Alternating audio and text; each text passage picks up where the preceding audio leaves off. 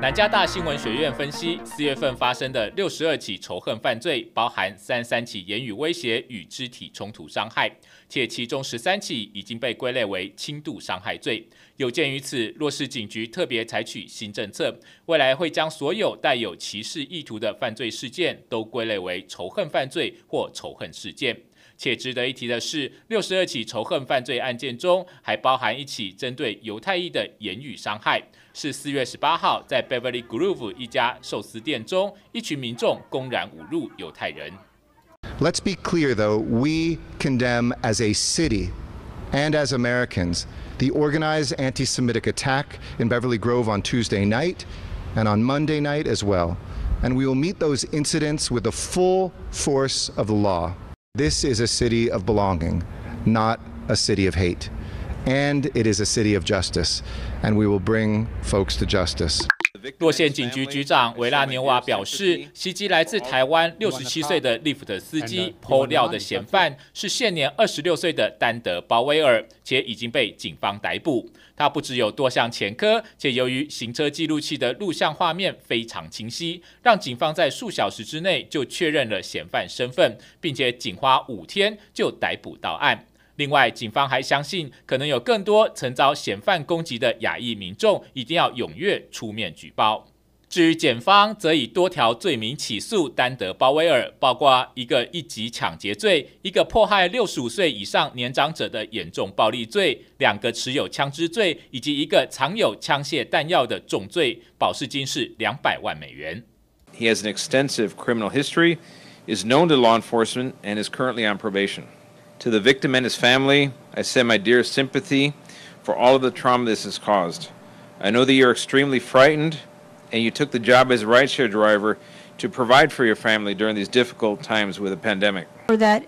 person that got attacked, we think we are so sorry that you had to deal with this, but we are thankful that you are safe, that your family is now safe, and that you will have a, a new beginning, hopefully now. And again, Uber drivers, Lyft drivers, maybe that's a good idea. Get that dash cam. You saw how clear that was. That's for your safety as well. 约翰霍普金斯大学表示，过去七天平均每日的感染人数约为三点二万人，与四月中旬日均七点一万例的感染水平相比，呈明显下降趋势。这也是自去年六月底以来的最低值。此外，最新的美国新冠七日平均死亡人数为五百八十七人，比一周前下降百分之八。美国疾病管制预防中心指出，超过百分之四十七的美国人至少接种了一剂疫苗。另外，大约有百分之三十七的人完全接种了疫苗。而在十八岁及以上的人群中，近六成民众至少接种了一针。这距离美国总统拜登设定的疫苗接种目标，也就是在七月四日独立日之前，让全美百分之七十的成年人至少都接种一针的目标，不断接近。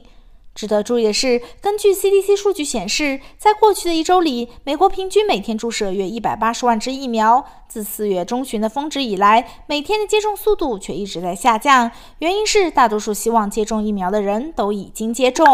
康州州政府表示，将会向一万名找到工作的全职员工发放一千美元现金，不过前提是他们必须坚持这份工作至少八周。类似的情况也在奥克拉荷马州推动，要向前两万名找到全职工作的民众发放一千两百美元，但前提是必须坚持这份工作至少六周。至于蒙大拿州，则愿意发放一千两百美元，且要求是至少工作四周。至于为什么民众宁可不工作，主要原因是额外的失业援助金反而比工资还要高，结果变相鼓励更多低收入户宁可错失工作机会。而且让经济学家担忧的是，这群人数大约有一百万人，且根据政府的新措施，失业救济金可以一路拿到九月份之后，这些失业民众才有可能返回工作岗位。另外，在疫情持续的影响下，全美依然有约四百万人担心上班之后会被病毒感染，因此宁愿不回去工作。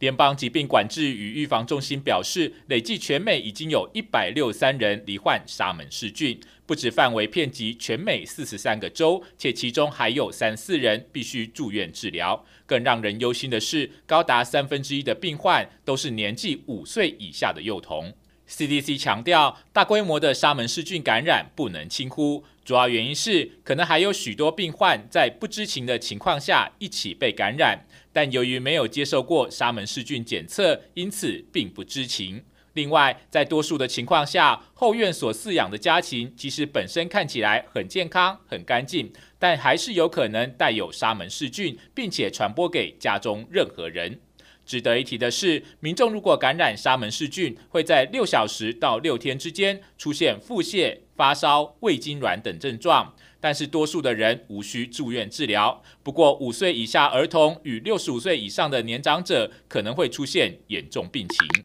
国土安全部表示，不止非必要旅行限制延长到六月二十一号，且包含美墨与美加两国的陆地边境，同样也被要求禁止以非必要旅行名义进出两国。也就是说，必要的贸易与旅行依然是被允许的，目的就是为了要阻止病毒传播，保护美国公民的生活安全。值得一提的是，一些美国官员相信，除非有更多人完成疫苗接种，否则在这之前，旅行限制都会一直被保留或延长。以加拿大为例，总理特鲁多本周已经公开表示，除非全加拿大人口至少要百分之七十五的民众完全接种疫苗，否则不会重新开放美加边境。不过，对照目前的疫苗施打速度，也就只有近百分之四十八，距离百分之七十五的目标至少还要几个月。但这比起美国已经算是很不错了，因为最新的疫苗接种数据显示，全美只有百分之三十八的人口完全接种疫苗，另外还有百分之四十七的人口只打过第一针，而相较之下，墨西哥完全接种的民众只有约百分之九。San Bernardino 县县政府表示，有鉴于疫情依然处于橙色级别，且迟迟无法进入可更进一步放宽的黄色级别，探究影响原因之一就是全县登记注射疫苗的人数出现大幅下降，不止累计只有六十二点七万人完全接种疫苗，比例只占全县人口的百分之三十七点八，且在进入五月份之后，每周也只有大约三点二万人登记打疫苗，这将直接导致更多民众有机会确诊新冠病毒，并且让每十万居民中确诊增加数字上升到二点七例，且每天平均死亡三人，结果便直接导致 San Bernardino 县必须维持在橙色级别。至于下一波的挑战，那就是必须连续两周将每十万人的阳性确诊人数维持在二点零以下，才有可能进到黄色级别。而很大的助力就是要有更多人完全接种疫苗。